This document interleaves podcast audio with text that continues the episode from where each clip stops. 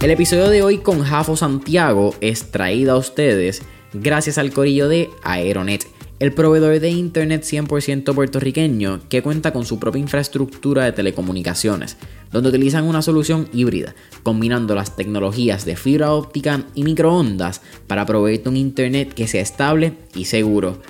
Es bien probable que si escuchan mentores en línea, esté en proceso de crear o ya tengas una empresa donde la mayoría de los servicios dependan grandemente del Internet. Y hoy, en el 2022, tener un Internet rápido ya no es suficiente. Tu Internet puede ser rápido, pero si no tienes un Internet que también sea estable y seguro, realmente estás obteniendo esos resultados que tanto te prometió tu proveedor. Y es por eso mismo que aquí en Mentores en línea nosotros usamos Aeronet. Así que si tú estás interesado en tener un internet que sea rápido, estable y seguro, tienes que entrar ya a aeronetpr.com para que veas la variedad de soluciones que proveen tanto para tu empresa, pequeño o mediano negocio o tu hogar. No olvides aeronetpr.com.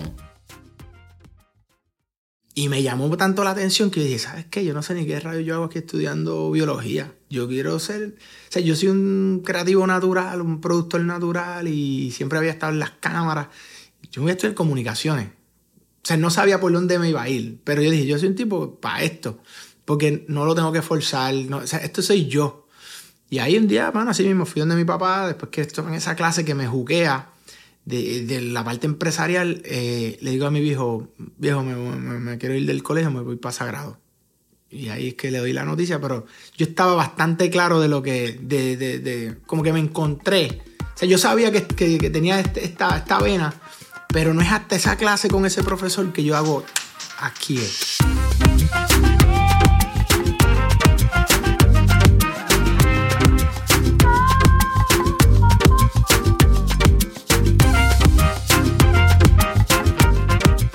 ¿Qué es la que hay familia? Mi nombre es Jason Ramos y bienvenidos a Mentores en línea, un podcast donde hablamos con los empresarios e influencers responsables por las marcas más destacadas, para que así conozcas quiénes son tus mentores en línea. Y en el episodio de hoy me acompaña Jafet Santiago, quien es productor de eventos con más de 15 años de experiencia en la industria, fundador y CEO de Spark of Entertainment y el anfitrión del podcast El negocio del entretenimiento. Brother, ¿qué está pasando? Un absoluto placer. El placer es mío. Gracias por tenerme aquí, Jay. Oye, eh, gracias por decir presente. Sí, sin ustedes fuese bien difícil hacerlo. Eso es lo más importante. Bro, no, yo sé lo que es. Y cuando me escribiste, es que actually, no sé por qué, cuando me llega el mensaje de Instagram, los primeros dos no me salían. Me salió el último. Ok. Entonces yo tuve que hundirle para tratar de entender, pero, pero como ya había visto tus cositas, lo que estaba haciendo, y, y me parece interesante, y yo soy bien pro pro empresarismo y, te vi con, lo que estás haciendo y el mensaje y yo dije, contra este chamaco hay que darle, o sea, voy a sacar de mi agenda, voy para allá, aunque sea una hora, 45 minutos y estar un rato con el hombre porque yo sé lo que está haciendo. Brother, no, se aprecia. Y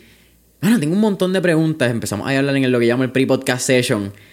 Y dije, espérate, no vamos a cortarlo rápido porque si no lo cortamos rápido, voy a mis curiosidades ya las voy a descubrir, eso es parte de la diversión del podcast. 100%. Estábamos hablando que vienes de Cabo Rojo, vienes del área oeste. Natural. Creo que eso ya te abre un portal bien atípico cómo vas creciendo porque creo que vienes con un lado más surfer, más hippie. hippie es como que la palabra correcta. Bueno, sí. mano, nosotros somos más free, como te digo, más groovy. Más groovy, esa es nuestra naturaleza. Entonces acá, pues cuando tú llegas al área metro, con que ya, o sea, yo estuve hasta mis 20, 21, que estuve tres años en el colegio de Mayagüez y me, me mudo a Sagrado. Entonces ahí es que vengo al área metro per se pero sí, yo veía que todo el mundo me veía como que con este chamaco medio surferito y, y el flow de nosotros de allá del west. ¿Será el que iba en chancleta a las clases? Papi full, yo en, arena, al garete. Entonces, pues, nada, era como que también mi, mi distintivo. Todo el mundo en sagrado iba, tú sabes, como para ir a una entrevista de trabajo y yo, trasher. I don't care. Hablamos de Mayagüez.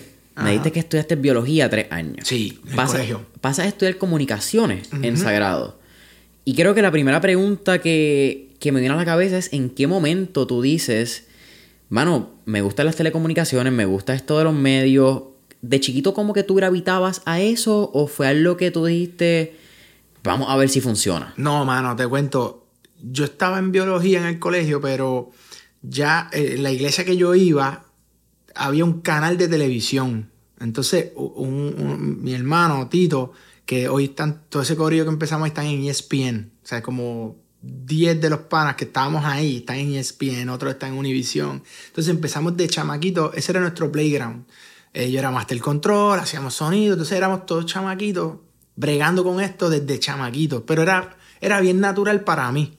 Entonces, yo estaba en el colegio, pero hacía esto todo lo, o sea, todas las semanas porque era nuestro trabajo. Trabajábamos ahí, rompíamos noche como cualquier medio de comunicación. Eh, a pesar de que era de una iglesia, pues nosotros éramos bastante, no, yo no digo irreverentes, porque éramos bastante buenos, pero, ¿sabes? Teníamos otro chip a nivel creativo, todos, los panas.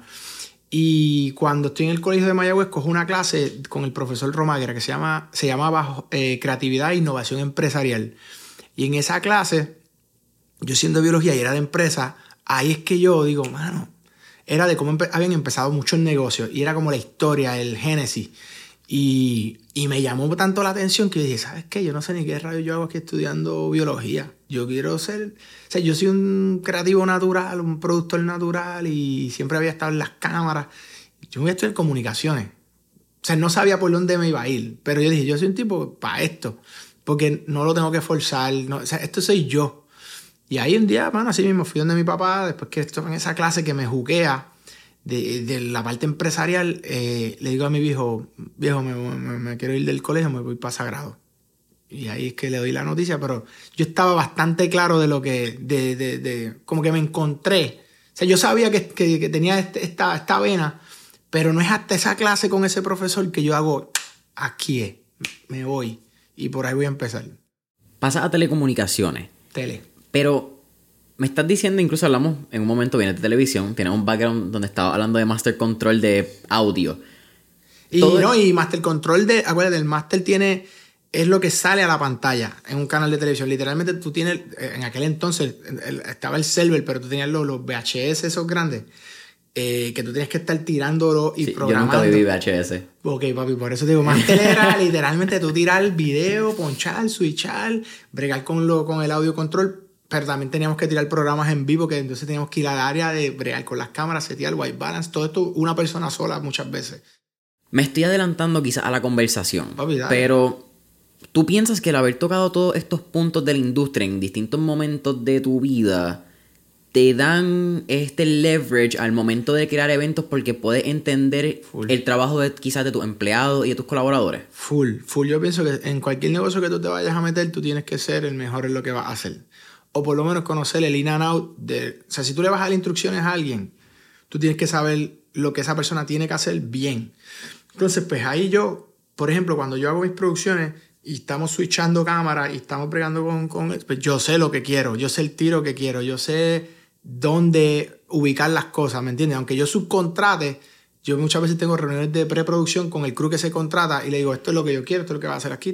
Muchas veces ya los que me conocen dicen, mano, ellos ya me piden, me dice, papi, ¿cómo lo vamos a hacer? Porque aunque yo no esté corriendo eso, yo sé al final del día lo que quiero ver proyectado en las pantallas, yo sé lo que quiero ver en el after movie. Entonces yo lo hago, la clave de, la producción es el pre, pro y post, ese es el ABC, preproducción, producción y la postproducción.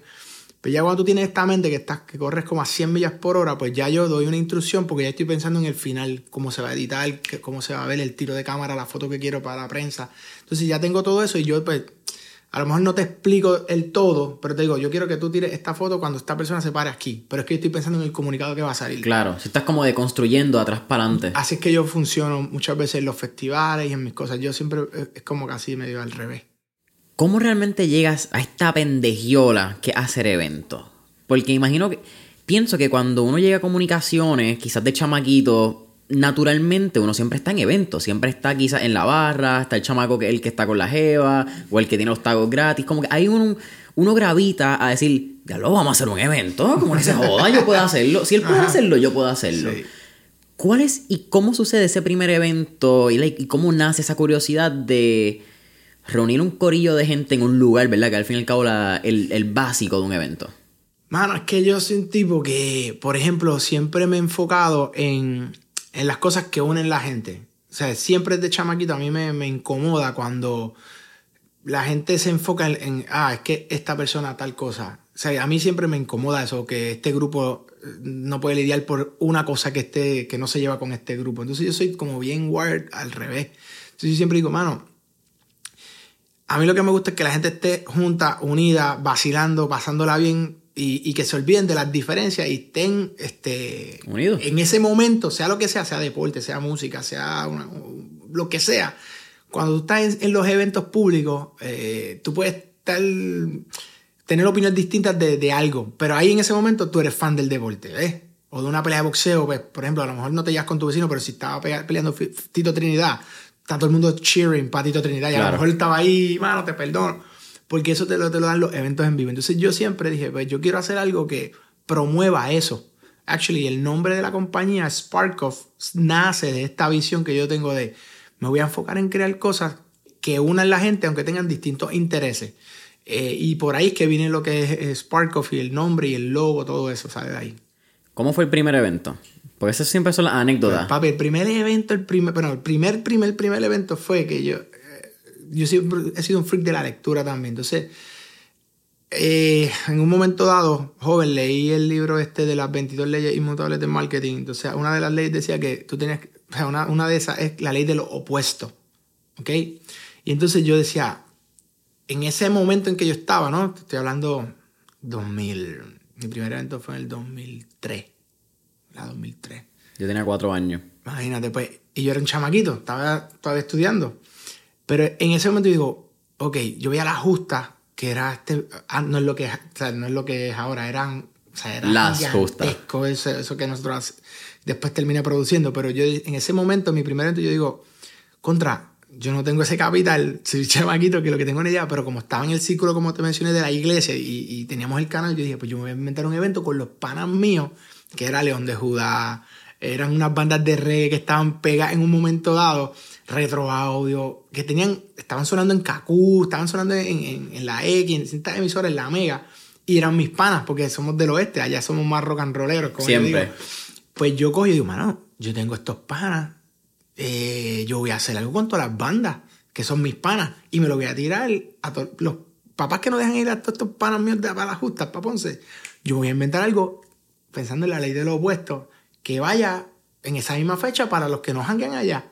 Y así es que me invento un proyecto que se llamaba el Dissolution Fest.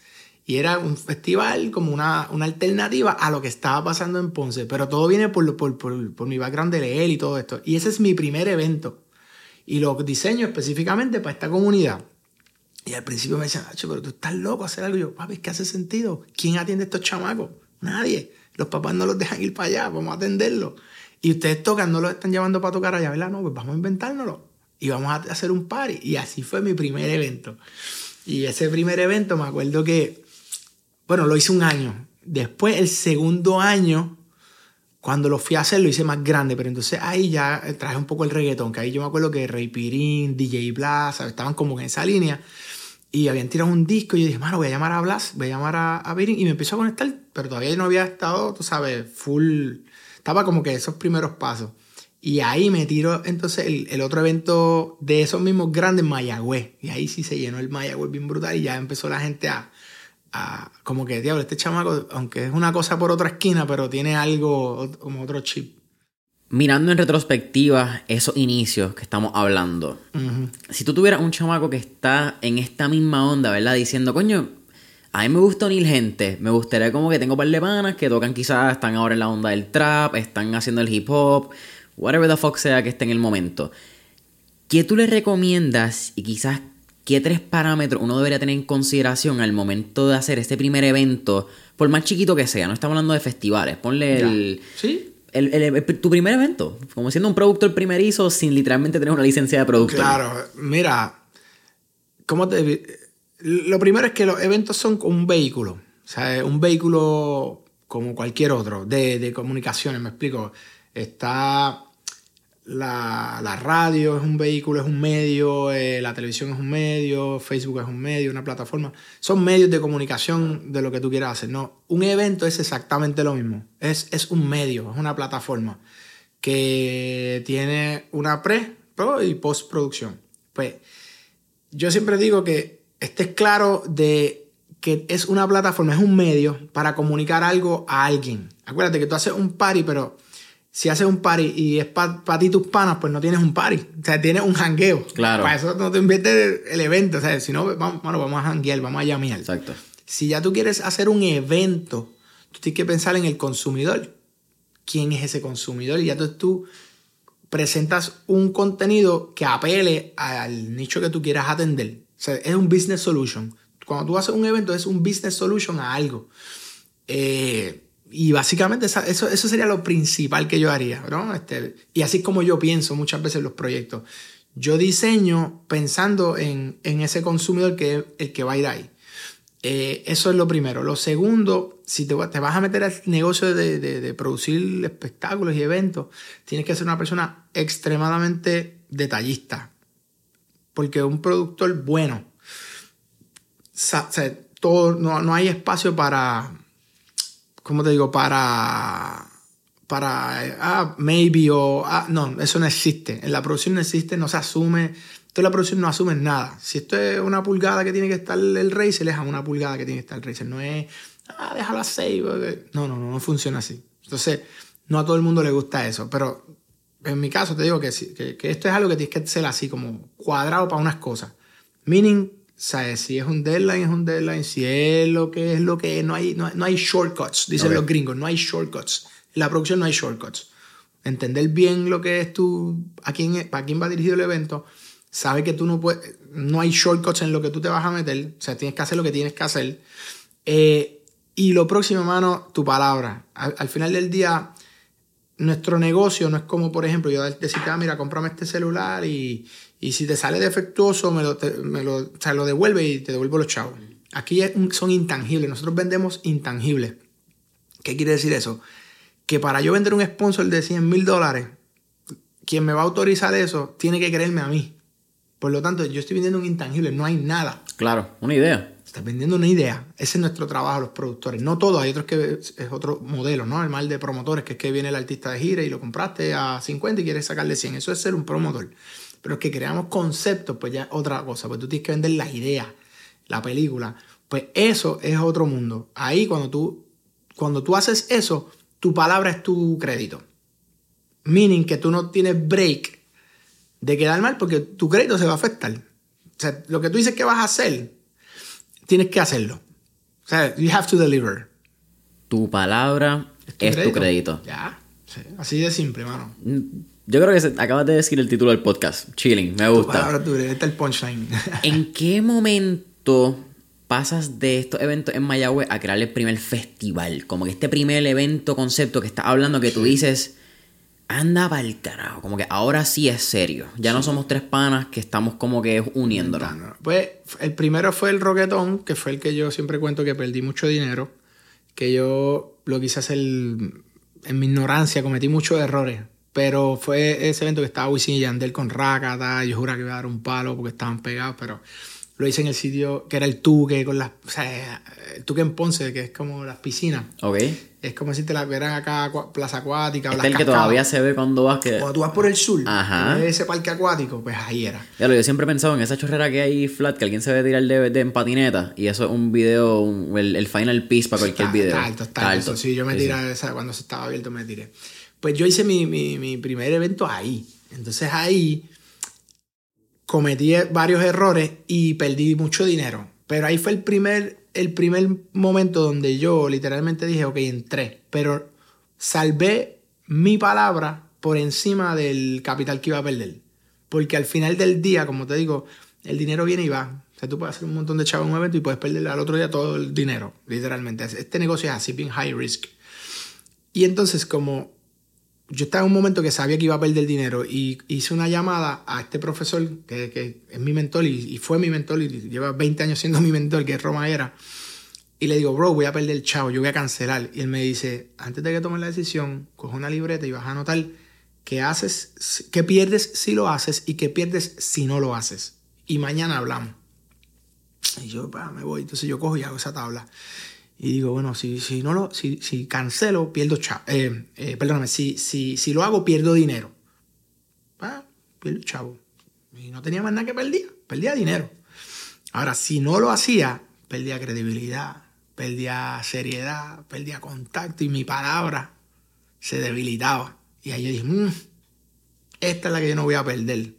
Y ahí mismo, yo mismo solo, dije, yo pierdo los chavos, no hay problema, me quedo con esta deuda y yo veo cómo la pago. Pero hablar de perder chavos también habla de tener un mindset a largo plazo. No estabas buscando esta satisfacción o gratificación instantánea que vemos que es la droga más común del, 20, del siglo XXI, para no hablar ni de años. Ujú. ¿Por qué? ¿De dónde sale ese chip? Como que obviamente estamos hablando de 20 años atrás, poco menos. eh, pero no era quizás, no había este chip de satisfacción instantánea, ¿verdad? Que estamos viendo con redes sociales hoy en día. Pero perder chavos como que era bien... eh, es incómodo para cualquier persona. horrible. Como que perder chavos es...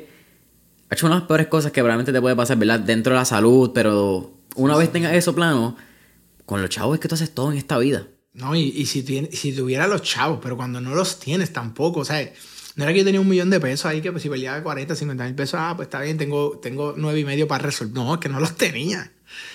Eh, yo me tiro eso, pero yo he sido, o sea, yo, yo jugué a baloncesto toda mi vida y he sido como, soy bien competitivo, ¿sabes? En las cosas que me quiero meter, soy ultra competitivo, pero conmigo mismo. ¿Tú sabes lo que te digo? Soy como que, Exigente contigo. o sea, yo, por ejemplo, si me propuse esto, ¿sabes? Y sin hacerle, esto es algo importante que yo, ¿verdad? De mi, de mi persona, sin hacerle daño a las personas, que he visto muchas cosas difíciles, ¿no? De, cómo otras personas se comportan y se manejan. Pero yo voy a lograr lo que yo quiero de una manera honesta, justa, pero voy a lograr lo que yo quiero. Entonces, pues, yo siempre dije, no, yo voy a hacer esto, pues está bien, pues ya, no tengo un plan B, honestamente. Cuando yo quiero hacer algo, yo no, los plan B no existen para mí, honestamente. O sea, yo es como, como el- la historia de que quemaron los barcos y bueno, papi, aquí o, o morimos o sobrevivimos, porque ya los barcos se quemaron. Bueno, pues literalmente ese soy yo y así es que yo pienso cuando me meto a, la- a los proyectos y a las cosas. ¿Por qué no miras el plan B? ¿Ha- ¿Has tenido algún plan B que no ha funcionado? ¿O esto es simplemente una enseñanza de chamaquito? ¿O es que prefieren mirar el plan A como la única opción y vamos a bregar y vamos contra 20 y marea? Es que si tienes tres, cuatro planes, eh, mano, te, te, te, te pone. te- al, al primer obstáculo, sabes que tienes dos planes más. Que te, te- te- ¿Sabes lo que te digo? Sea, yo soy de los que pienso que si tu meta es A y llega el primer obstáculo, pues tú brincas, o, o lo brincas, o lo rompes, o le das la vuelta, pero, pero el, el A llegas al A. Exacto. No puede cambiar el... el No, no, no, eso no va a cambiar. Entonces, ¿qué pasa? Pues eso ya como que está en, eh, lo que he leído de, muchas, de muchos empresarios, ¿no? Que ante todos los obstáculos seguían, seguían, seguían, seguían. Y ahí está la diferencia entre el que lo logra y el que no.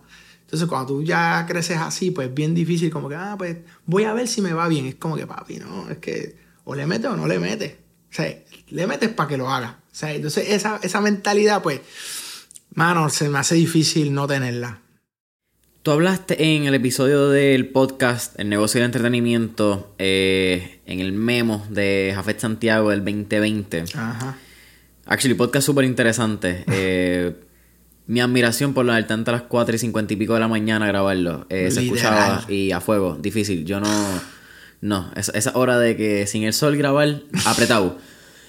Pero en ese podcast tú hablas de lo que están mencionando ahora y es que los que seguimos y los que somos exitosos, no importa la definición de exitoso que es Claro. bien subjetiva, es que no se quitan, es que se Literal. quedan en el camino. Y es los que perseveran, Disciplina. aunque hayan un montón de obstáculos, como tú acabas de decir. Sí.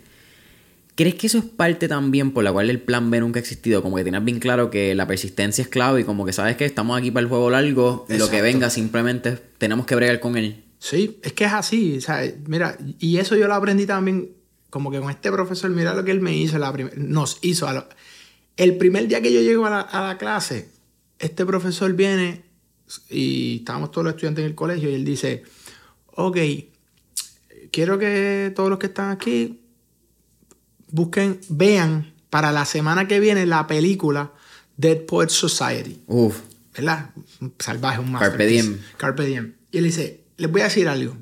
Para aquel entonces estaba, no sé si te vas a acordar, pero había una tienda que se llama Blockbuster. of ¿Te course. acuerdas? Que se alquilaban las películas Yep. porque no, no existía Netflix. No me acuerdo que alquilé una, pero sí me acuerdo de pero no te Blockbuster. acuerdas la marca, ok. No era como ahora, que tú podías streamear. Antes tú tenías que ir a estas tiendas y tú alquilabas la, la, la película. Pero ¿qué pasa? Ponle que había cinco películas. Y estaban alquiladas, pues tú ibas y, y- y la persona en la computadora decía, mano, no la han entregado, me entregan una como a- hoy me entregan una a las 10.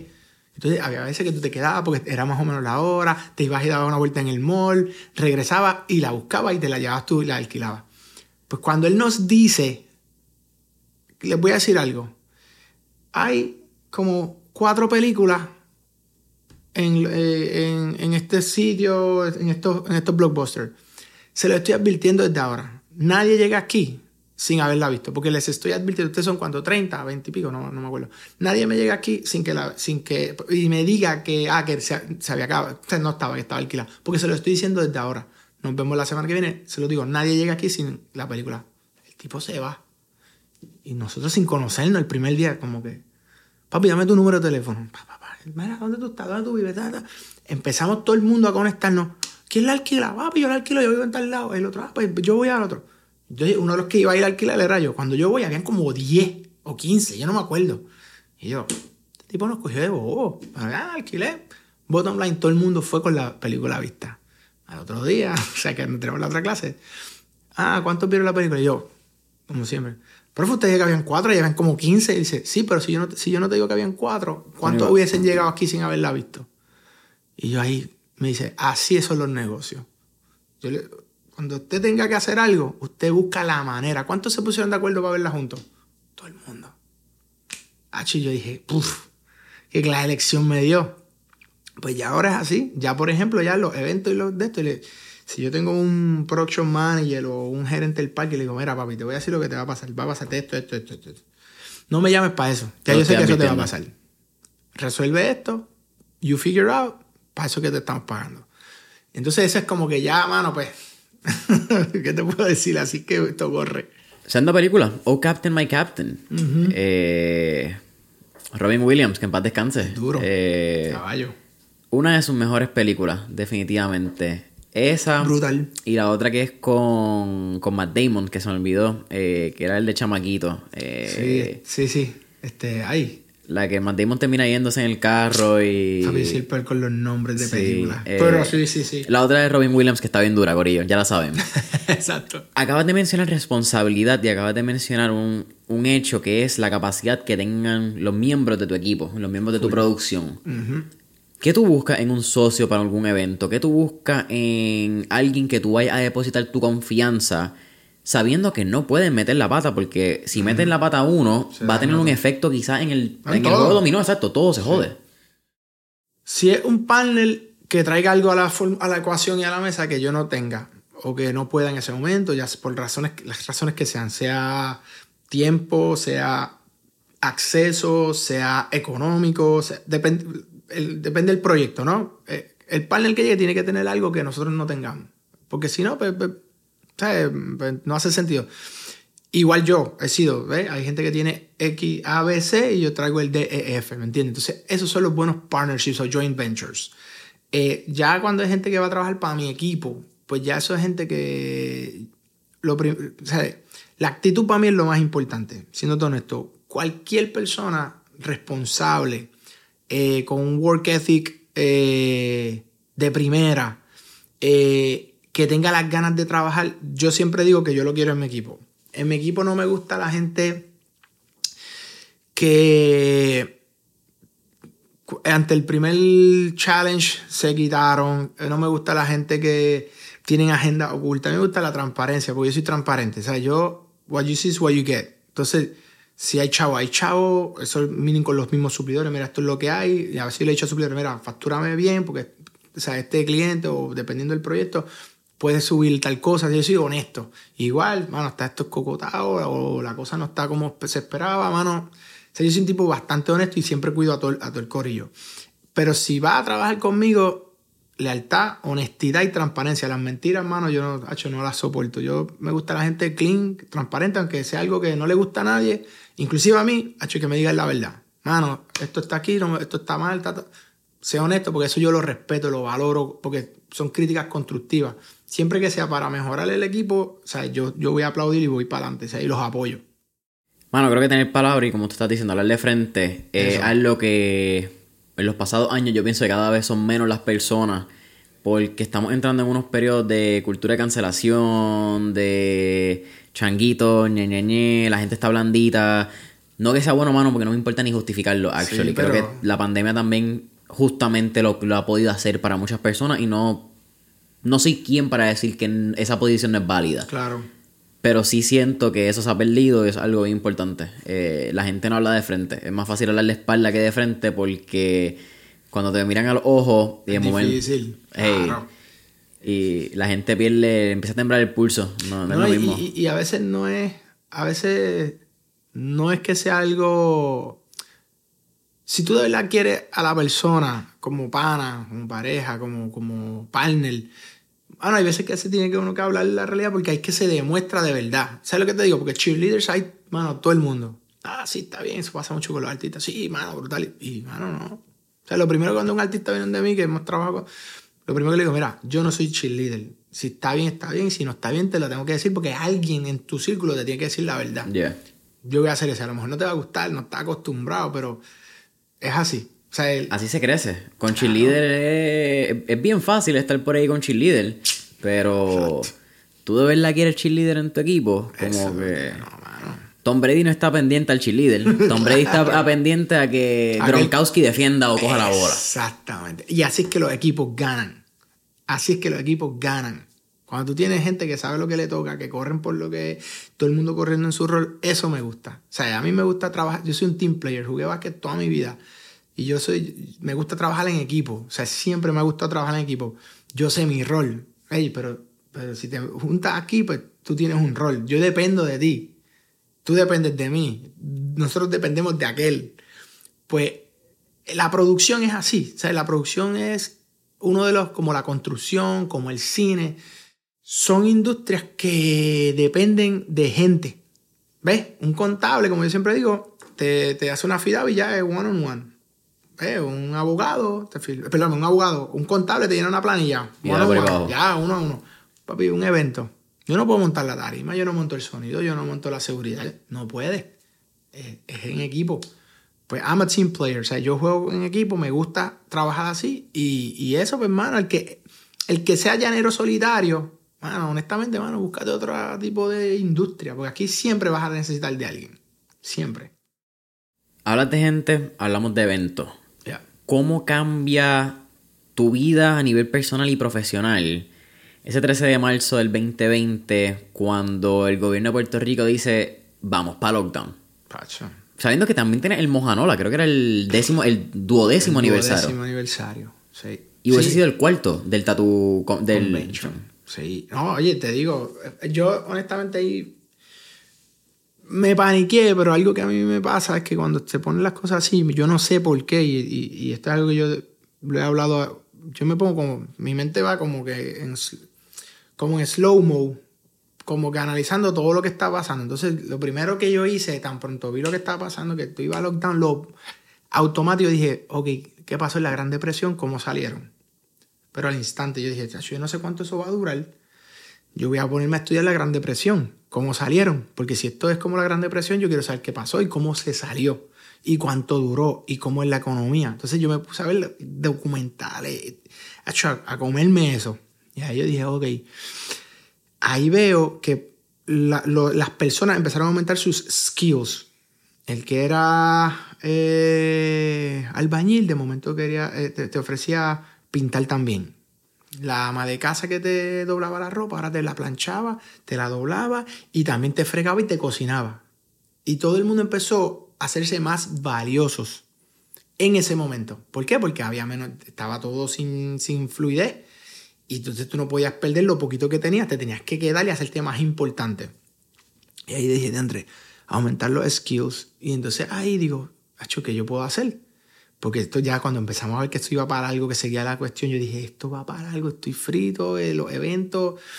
Y ahí yo digo, ok, ¿qué yo puedo hacer? Entonces, hablando con mi esposa, yo, decía, o sea, yo veía panas míos que tenían gasolineras que empezaron a abrir, otros que tenían tiendas de no sé qué. Y yo le digo, baby, es que yo no, después de 15 años, o sea, yo no me puedo meter ahora a tratar de ser albañil porque yo no sé ni coger bien un martillo ni. Yo soy el peor handyman que existe. Se daña una bombilla, yo tengo que llamar a mi papá que venga y me ayude. O sea, yo soy un cero a la izquierda en eso. O lo mismo con la mecánica, papi. Yo prendo y le echo gasolina y le cambio el aceite porque la llevo el dealer. Soy el peor en eso. Y estaba como que, diablo, ¿qué yo voy a hacer? Entonces yo dije, yo voy a coger, voy a compartir conocimiento porque me di cuenta que la industria completa se apagó. Y yo siempre era bien callado, bien behind the scenes y yo siempre under, porque no me gusta, no me gusta honestamente estar ahí el protagonismo. Y yo dije, pues yo me voy a inventar algo para empezar a dar como conocimiento. Y empecé a hacer como unos posts de, de lo que es la industria. Yo veo que la gente empieza a darle like y like y empiezan a seguirme y de panas, que, mano, qué duro. Y yo, es que esto es lo que nosotros hacemos todos los días. Y de momento digo, ¿sabes qué? Yo voy a, voy a inventar un, unos cursos de esto. Bro, para mi sorpresa, yo no sabía cuánta gente quería aprender de la industria. Y yo veo que se, se ha hecho. Y yo, ¿sabes qué es esto? Pues la cuestión es que vengo y digo, pues mira, yo voy a, voy a, voy a cobrar voy a, voy a cobrar algo. Yo de momento tenía un montón de gente que decía, mano, ¿cómo los meto ahora aquí por Zoom? Tuve que pagar, que era pagado. Ajá, el y, y webinar. se empezó a conectar todo el mundo a los webinars y ¡pum! De ahí fue como que, anda, pues la gente quiere aprender. Y entonces, pues, mano, ahí empecé a compartir conocimiento, a compartir conocimiento, a compartir conocimiento. En una de las clases, por ejemplo, me acuerdo que le tiro a Rafi, le tiro a Paco, le tiro a Ale, eh, y le digo, yo, te quieres conectar todo el mundo, papi, dale, vamos, vamos. Y entonces estaban todos los estudiantes ahí, estudiantes, porque era gente que, que no era ni estudiante. Y de momento, boom, mira, tengo una sorpresa, aquí tengo unos panas. Pues estaba Pina, Paco, este, Ale, todos los panas. Y todo el mundo a preguntarle y hablando y pam, pam, compartiendo. Y yo digo, oye, aquí hay algo. Y ahí es que yo digo, ¿sabes qué? Empiezo a buscar todo lo que estaba, la, la, lo que estaba creciendo a nivel de medios y veo que podcasting era la plataforma, el, el, el, medio de mayor crecimiento por los últimos dos o tres años. Y se proyectaba que iba a, era una industria de, de, de, de, no me acuerdo si era de mil millones en ese momento, y, y para el 2026, 2026 iba a ser de 60 mil millones en términos wow. overall. Y dije, espérate, por ahí van los tiros. Yo dije, papi, ¿qué, hay que hacer? Entonces, con los parámetros de ESPN, los que estábamos allá, Ajá. estábamos todos en el mismo, porque estaban en lockdown pues empezamos a hablar y, mano, podcast, y, y escuchábamos algunos podcasts gringos de afuera y empezamos, mano, vamos a hacer algo. Y entonces ahí empezamos, mano, cómprate el, el, micrófono, ¿qué me compro? Un USB drive, mano, pero es que no. Entonces hay uno que es bien techy de esos tipos que bregan en, en, en sonido. Y entonces era como, no, ese no, pídete este por Amazon. Entonces ahí empezamos y al principio el primero que, que nunca salió, pero éramos como siete panas hablando, uno en Miami, uno en Orlando, otros en Connecticut, yo en Puerto Rico, mi hermano, un desastre. Pero estábamos todos tratando. Hasta que empezamos a jugar y de momento yo digo, ¿sabes qué? Déjame crear esto mío, que esto para mí es lo normal. Uh -huh. Y hago el negocio del entretenimiento. Y el primero que llamo a Ricardo Goldero, que era el manager de Ricky Martin. Le digo, mano, Ricky, tengo esta idea, te voy a llamar, vamos a hablar. Ah, no, dale, papi. Y pum, de momento todo el mundo, papá, de México, de todos lados, como que diablo la historia. Después llamo, qué sé yo, creo que fue a Apolo, el manager de, de Residente, de Cani. Y pa, y de momento, entonces empecé a coger fuerza a Gustavo López y por ahí de momento yo empiezo a traer a, a key players que son mis panas. Sí, son con quienes trabajado toda la vida. Ajá, entonces, obviamente no todo el mundo tiene acceso a estos tipos y ellos pues tampoco les gusta hacer ese tipo de, de, de dinámica, pero como es como que, bueno, Jafo, pues está bien, porque, porque eres tú y... y tenemos la dinámica, tenemos la química, no hay que trabajar tanto este opening que por, es tan difícil. Porque somos panas. Exacto. ¿Entiendes? Porque cuando tú eres así, por tú y yo nos acabamos de conocer, pues ya yo veo que tú hiciste tu asignación, es más fácil, pero, pero imagínate, si tú estás con un pana tuyo que llevas 15 años haciendo cosas. La dinámica, una vez prendas cámara, no, hay, no estás en cámara porque es simplemente otra conversación del día a día. conversación de pana. Y por eso, ese ha sido el éxito del proyecto mío, honestamente. Has tenido a Sergio George, has tenido a Wesley Curen, eh, tuviste a Omar Baez, shout out, Omar también estuvo aquí, eh, uno de los cofundadores de Tiquetera. Uh -huh. Y lo mismo que te lo dije pre-podcast, te lo digo ahora, eh, uno de los podcasts que realmente admiro de Puerto Rico, creo que el contenido que estás creando es de sumo valor Super. en una industria bien complicada y difícil uh -huh. de navegar, sí. donde poca gente comparte información. No, eh, eso me parece súper interesante. Eh, brother, para respetar tu tiempo, una pregunta sí. final, casi antes de... Siempre al final hacemos cuatro preguntas. Dale, tira. Pero algo que sí pude notar mucho dentro de tu historia en general es que tienes unos pilares muy marcados. Sí. Tú tienes tus, no solamente tus pilares de cómo vives tu vida, yo, no una filosofía mía, una filosofía que aprendí de un empresario que se llama Jesse Itzler. Él es el de los Atlanta Hawks, él es el esposo de Sarah Blakely, la de Spanx. Ok. Y él tiene esta fórmula, esta analogía que es las, los tres buckets, las, tus tres candungos. Ya. Y él dice que a este punto de su vida, él separa su vida en tres candungos. Su vida física, su vida familiar y su negocio. Si tú no caes en uno de esos tres, no tienes espacio en su vida. Brutal. Creo que tú has, por lo que he podido escuchar, te estoy conociendo de primera, pero por lo que he podido escuchar, tiene una filosofía bastante particular.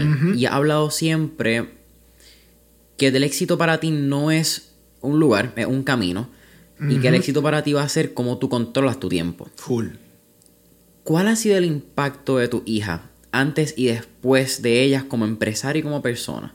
Y si pudieras dejarle un legado a las tres de quién es su papá, desde un punto de vista que ellas nunca van a conocer.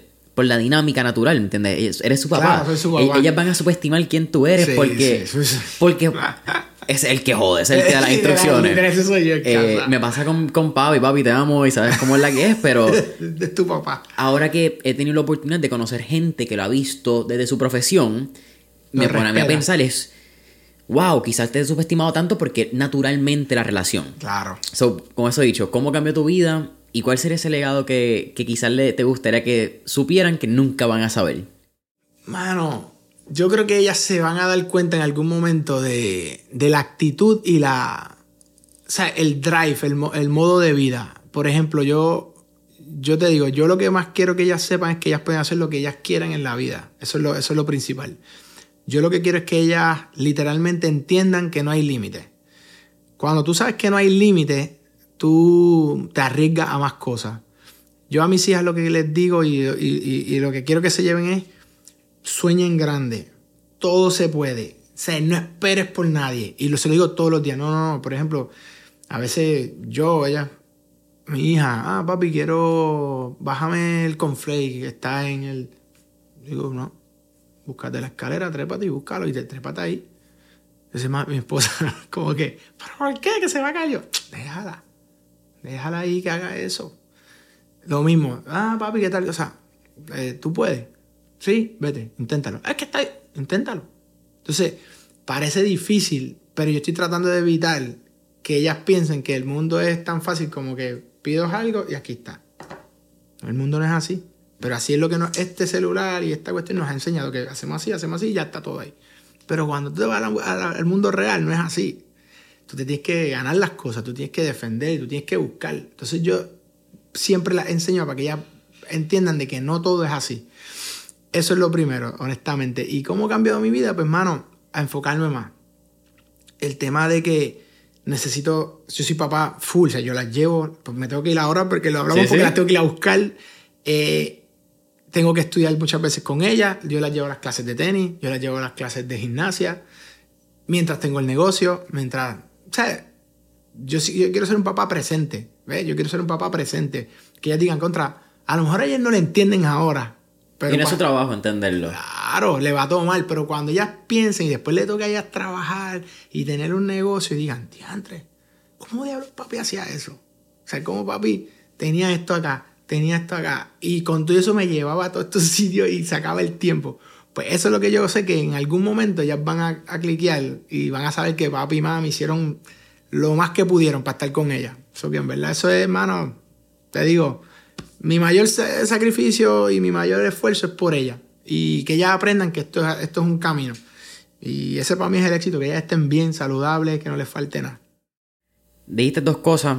Una es las escaleras, lo, lo que estás diciendo de que se pueden hacer. Yo soy fiel creyente que una de las grandes diferencias entre alguien que logra su éxito recalcando y siendo hasta un poco redundante en que el éxito es lo que tú quieras que sea. Ajá. Pero la diferencia entre una persona que es exitosa y no es una persona en el camino que le dijo inténtalo, tú puedes. Claro. Y en, en mi caso yo trato de hacerlo y cada vez lo, lo soy más consciente porque yo tuve un, un papá que sí me dio eso. Claro. Mi papá siempre me dijo, ¿tú tienes idea? Que se joda, vamos a tratarlo. Te caíste, te guayaste, te vas a curar. Zoom, párate. Y segundo, mano, te admiro. Gracias, Y mano. te lo digo mirándote a los ojos, soy fiel creyente de lo que el rol de un papá puede hacer en la vida de los nenes. Full. Las mamás también, no estoy quitando Sí. a las mamás. Sí, Pero es verdad. el papá tiene un rol. Sí, especial también. No, Para que no, que sí. lo de valor, la, la- la- la sociedad lo, lo, lo ha de. Muchos, digo, se lo han buscado también, pero, pero lo han desvalorizado.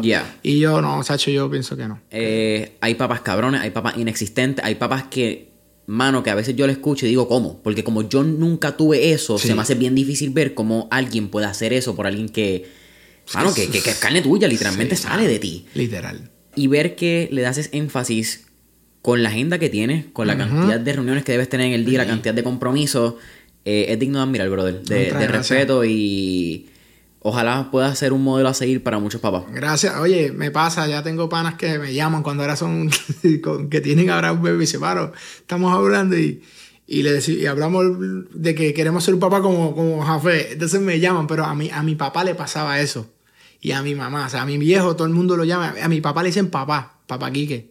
O sea, todos, todos los que lo conocen le dicen papá Quique porque mi viejo es así. Entonces yo literalmente soy un reflejo. Pero mi viejo, si tú llamas a cualquiera de la gente que nos conoce, mi papá es papá Quique. Literal, gente mayor y todo. Mira, ¿y papá Quique, ¿dónde está? Porque mi viejo es así. Entonces, pues, hermano, yo no estoy... eh, eh, es que es natural así. para ti, exacto. Tú lo que estás buscando es que, mano, la persona que tenga un impacto contigo, que tenga una conversación, simplemente sea algo bueno y, y, lo- y que no te lo devuelva a ti, que simplemente lo devuelve el mundo porque somos energía y, y Literal. energía nos iremos. Así es, hermano, nos multiplicamos. Boom. Gra- Gracias. Brother, eh, últimas cuatro preguntas. Siempre al final hacemos preguntas de fuego, así que vamos para encima. Dale, Zumba. La primera, si tuvieras la oportunidad de estar en este trip de Back to the Future y tener un DeLorean, ¿a qué época, década o periodo histórico te gustaría ir y por qué?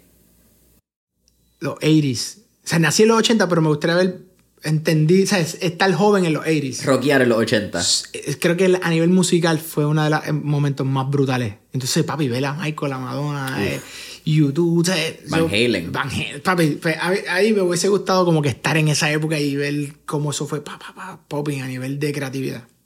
Segunda pregunta. Esta es la más difícil para ti probablemente. Zumba. Tenemos un playlist en Spotify que se llama Mentores en línea, el playlist. Ok. Donde tenemos todas las canciones que motivan y pompean a nuestros entrevistados. Ok. Así que con eso dicho, ¿qué canción motiva o pompea a Jafet Santiago? Quizás antes de entrar a la producción, una reunión de preproducción. ¿Cuál es ese pump up jam song hasta para el gym? Tengo muchas, fíjate. Pero me gusta. Ay, Dios mío, esta canción, este. Hall of Fame. Ok. Este. Que es, con, es- es que está este. Will I Am, este. Black Eyed Peas. Está los, los Black Eyed Peas. Ah, Hall of Fame, busca. eh, Sí, sí. Se me olvidó. eh, good. esa me gusta mucho, es una de las que me gusta. Y soy más bien de, de- de emoción, dependiendo del vibe. Dependiendo del vibe. Si, si estoy en un state of mind de. de Hacho, que necesito que la mente esté, mano, este. Pu- pu- Puede ser Guns, puede ser este. Mano, puede ser. Soy fan de YouTube. Este, dependiendo del vibe. Mano, es que tengo para ahí, ahí tengo un playlist, que te lo voy a enviar el playlist. Zumba, Tengo, tengo playlist. Tercera te pregunta. ¿Qué tres libros les recomendaría a nuestra audiencia? Uf, ahí sí que tengo. pal- Mira, yo creo que la Biblia la, la tiene que leer cualquier persona. Por, por, los judíos controlan el 25% del wealth. Esa es la realidad. Tiene una población como la de Puerto Rico. Eso nada más a mí me, me causa, digo, como rayo. Curiosidades. Sí, Papi, eh. sí. O sea, yo quiero entender la mente de estas personas. Vete a la Biblia, busca los proverbios, las enseñanzas. Literalmente, te estoy diciendo, es historia. La gente no entiende. Eso es historia. Eh, tú ves la historia judía, tú ves lo que pasaron y ves cómo esos tipos ven las enseñanzas. Una de ellas, para que tengas una idea del- de, la- del- de los judíos, es que los judíos son la, la- el genre, o sea, la, la raza que más invierte en educación. Porque para ellos la educación es lo principal. Por eso tú ves y tú ves las noticias de Estados Unidos y cuando estaba COVID, dices, es que Israel hizo tal cosa. Es que Israel está, porque los judíos están... A porque- mil. A mil. Pero entonces cuando tú dices, la educación, y entonces eso, tienes que leer la, la Biblia, seas creyente o no seas creyente, no estoy hablando de eso, estoy hablando de la historia Ajá. de esta gente. Ok. Dos, te puedo recomendar eh, Think and Grow Rich Napoleon Hill. de Napoleon Hill. Creo que es un libro que todo el mundo debe leer. Eh, y. ah, no, el tercero. Good to Great de Jim Collins. Creo que es un tremendo libro. Porque si tú entiendes lo que quieres y después sabes el Hedgehog Concept, creo que con esas dos cosas claras y obviamente los principios de la educación para poder tener esta otra, mano, debe llegar a algo. ¿Sabes lo que te digo? Yep. o sea, si no llegas con esa, con esa data, pues no sé qué te puede hacer llevar a, a- a que hagas algo. Brother, ahora sí, última pregunta. Ah, me falta una. ¿Cuál sería el último tip o recomendación que le daría a nuestra audiencia? Nacho, no te quites, se puede. Literalmente, no te quites. Punto, ya, no existe. Papi, lo que tú quieras lo puedes hacer, ya. Sencillo. Brother, ha sido un absoluto placer tenerte Vale, en el me tengo podcast. que ir, Zumba, que están corriendo. esperándome. Eh, Spotify, Apple Podcast, el negocio Del de entretenimiento. entretenimiento. Y familia, eh, follow, like, Spotify, Instagram, Facebook, eh, YouTube. Y hasta la próxima. Mentores en línea, check it out. Yeah, yeah.